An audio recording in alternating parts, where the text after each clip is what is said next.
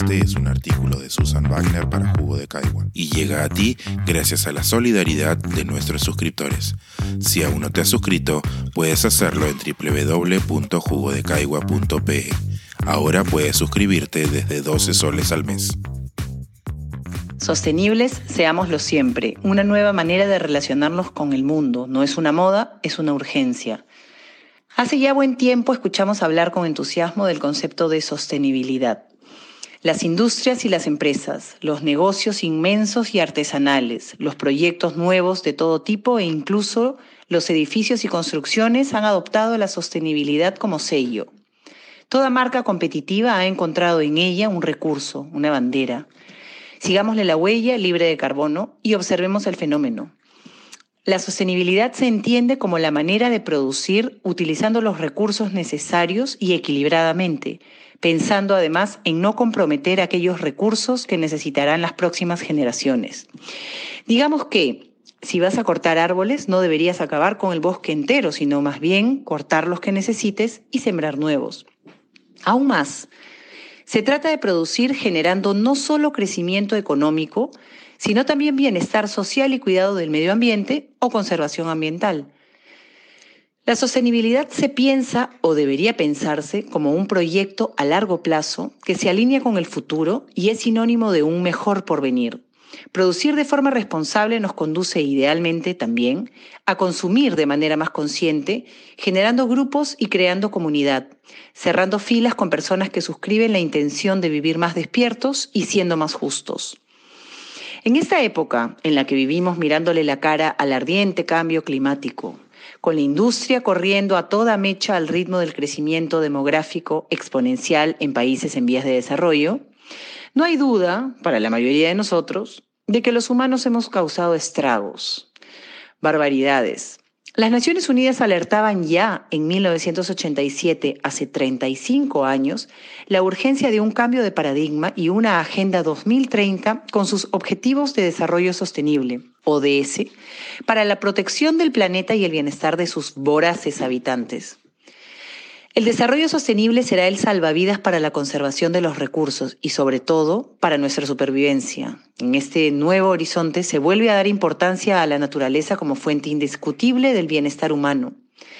Se busca utilizar sus recursos de maneras más eficientes e incluso de restaurar los ecosistemas dañados. La perfecta madre y sus ciclos nos piden planeamiento y proyección, anticipar un mañana.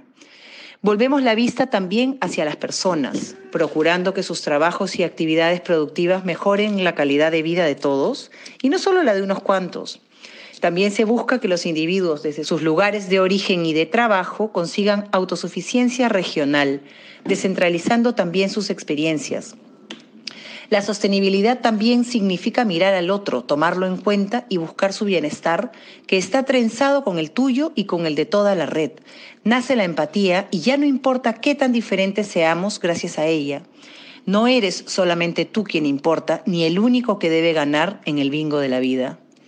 El desarrollo sostenible da importancia y pone en valor la cultura y el trabajo que lleva consigo un bagaje cultural. Las técnicas manuales artesanales, los conocimientos ancestrales y los patrones culturales que generan obras y productos y que son el sustento de sus autores son valorados especialmente. En este otro sentido, la sostenibilidad revaloriza el tiempo que les toma a las personas, la creación y hechura de sus objetos, la temporalidad de las cosas y la herencia de sus saberes a lo largo de las generaciones. El desarrollo sostenible finalmente nos enseña la lección de la reutilización y el reciclaje de las cosas.